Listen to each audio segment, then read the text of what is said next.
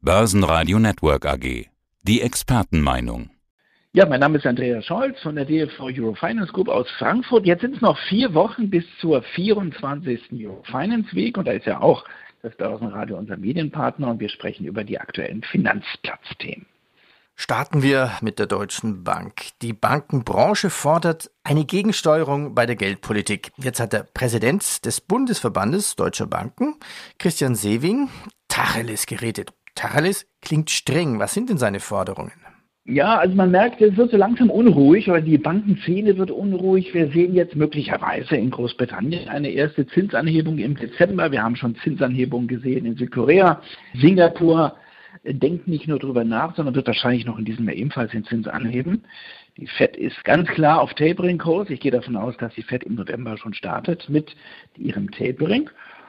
Aus dem Euro-Tower in Frankfurt hört man im Moment noch beschwichtigende Stimmen, die sagen, na, die Inflation kommt zurück und wir wollen weiter festhalten an unserem Ausnahmezustand. Also wir kaufen weiter extrem viele Papiere auf, wollen den Zins niedrig halten und Zinsanhebungen sind noch lange, offenbar sind noch lange kein Thema in Frankfurt.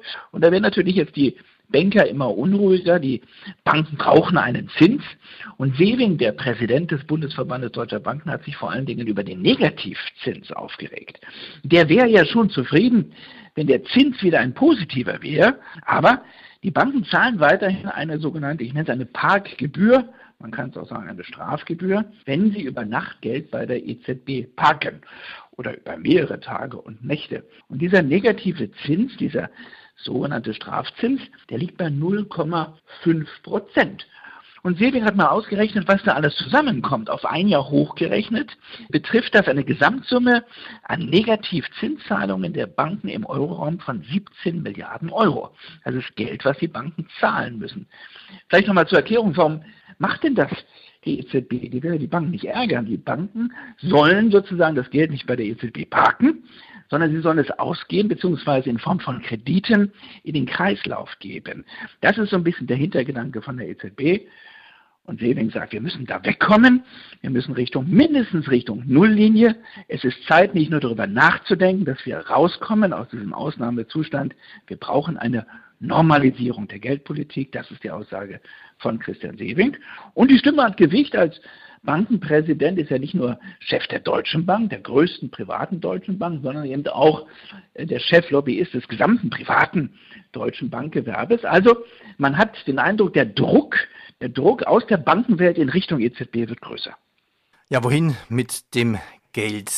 Minuszins wollen die Banken nicht. Die ganz großen Banken, die Tresors haben, die parken das entweder in Bargeld physisch nach unten oder man gibt es natürlich aus für die Wirtschaft, das ist gut, oder vielleicht auch für Immobilien. Das viele billige Geld treibt ja aber vor allem jetzt die Immobilienpreise. Die Gefahr von Blase steht im Raum.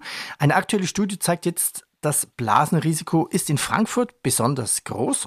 Stimmt das wirklich, trotz den ganzen Import der Brexit-Firmen, die von der Insel nach Frankfurt gekommen sind? Ich habe noch keinen dieser sogenannten Brexit-Banker gesehen, Peter. Es ist ja immer die Rede von den vielen Brexit-Bankern. Da war mal die Rede von mindestens 10.000, die nach Frankfurt kommen sollten. Gut, es kam auch noch Corona dazwischen. Viele sind offensichtlich im Homeoffice stecken geblieben, aber Spaß beiseite, es ist nicht der große Brexit. Boom, da. Das müssen wir ganz ehrlich anerkennen. Wir haben eher einen gewissen Wegzug, weil die Preise so stark gestiegen sind, aus Frankfurt raus in die Vororte, wo man sich Wohnen noch leisten kann. Und natürlich spielt auch Corona eine Rolle. Wir werden auch wahrscheinlich mittel- und langfristig einen höheren Anteil Homeoffice-Aktivitäten haben. Ja, braucht es dann noch die vielen großen Flächen und braucht es noch diese Top-Wohnungen, diese vielen, vielen fast unbezahlbaren Top-Wohnungen in Frankfurt. Also der Bevölkerungszuwachs ist ein bisschen wieder zurückgegangen. Im Vergleich zum Vorjahr gab es gar keinen Zuwachs in Frankfurt. Und jetzt ist die große Frage die, droht da möglicherweise die Blase zu platzen? Wir wissen von der Börse, Blasen kann man zwar diskutieren, man kann sie projizieren, aber es ist noch nie jemand gelungen, wirklich das Platzen einer Blase zu prognostizieren, jedenfalls das genaue Timing. Jetzt gibt es da einen Index, das ist ganz interessant, der nennt sich Global Real Estate Bubble Index und der wird einmal im Jahr von äh, den Kollegen sozusagen hier von der UBS aufgesetzt. Und es sieht bedrohlich aus für Frankfurt. Frankfurt scheint die heißeste Immobilienstadt in der Welt zu sein, also noch heißer als Zürich, noch heißer als Hongkong, Singapur, London und New York. Der Indexwert liegt bei 2,2 und die Strategen, die Analysten der UBS sagen, alles über 1,5 ist heiß. Bedeutet Blasenrisiko. Jetzt ist man sogar über 2 bei 2,2. München hat nur in Anführungsstrichen 1,8. Also auch da gibt es ein Blasenrisiko. Aber Frankfurt mit 2,2 ist noch viel heißer als München. Und ähm, Werte, die Werte für London und New York sind sogar darunter. Also das könnte eine ganz, ganz spannende, interessante Geschichte sein. Und da machen sich natürlich einige Banken jetzt schon Sorgen, weil, A, du hast es gesprochen, das Geld ist billig, Kredite waren günstig, man hat sich hoch verschuldet. Im Moment läuft die Story noch. Man zahlt teilweise in den Top-Lagen in Frankfurt 14.000 bis 20.000 Euro pro Quadratmeter. Aber wenn dieser Zuwachs nicht mehr da ist, wenn das Momentum am Markt in Frankfurt verloren geht, dann könnte aus dem Heiß ein richtiges Risiko werden und vielleicht wirklich diese Blase platzen. Dann passt ja doch ziemlich gut dazu die Warnung von Andreas Enria. Er ist ja der EZB-Chefaufseher, also der Supervisioner. Ja, und genau er mahnt ja nun zur Vorsicht bei den Immobilienkrediten. Ja, und das ist das Wahnsinnige, dass sozusagen die EZB selber warnt. Im Grunde muss man ja sagen, sie warnt vor den Folgen der eigenen Politik. Ja, so ist es. Zwar ist Enria jetzt nicht der Geldpolitiker, sondern er ist der Aufseher, der Oberaufseher aller Banken. Aber der macht sich jetzt Sorgen, weil er sagt, oh Gott, wir müssen aufpassen, äh, die Banken sollten vorsichtiger agieren. Bloß keine Immobilienkrise, die zu großen Kreditausfällen führt. Der Anteil der sogenannten Notlainenkredite ist noch gering. Aber Banken sollen ja Vorsorge treffen. Und im Endeffekt, äh, Peter, ist es wirklich das viele billige Geld, was hier treibt, was für Nebenwirkungen sorgt. Und ähm, jetzt macht sich genau diese EZB über die Folgen Sorgen. Vielleicht sollte sie wirklich diesen Versuch der Normalisierung wagen und zwar rechtzeitig, bloß nicht zu spät kommen. Also, in Ria bleibt hier nur das Mahnen. Ihr mahnt zur Vorsicht bei Immobilienkrediten und sagt, liebe Banken, ihr müsst mehr Geld zur Seite legen, also mehr Risikovorsorge betreiben, bevor es knallt. Schauen wir in die USA. Steigen auch dort die Immobilienpreise, kann ich jetzt nicht sagen, aber zumindest ist die Stimmung groß bei den Banken. Die Berichtssaison hat begonnen. Die ist prächtig, die Stimmung. Zum Beispiel die Zahlen von JP Morgan für das abgelaufene dritte Quartal sehen richtig gut aus.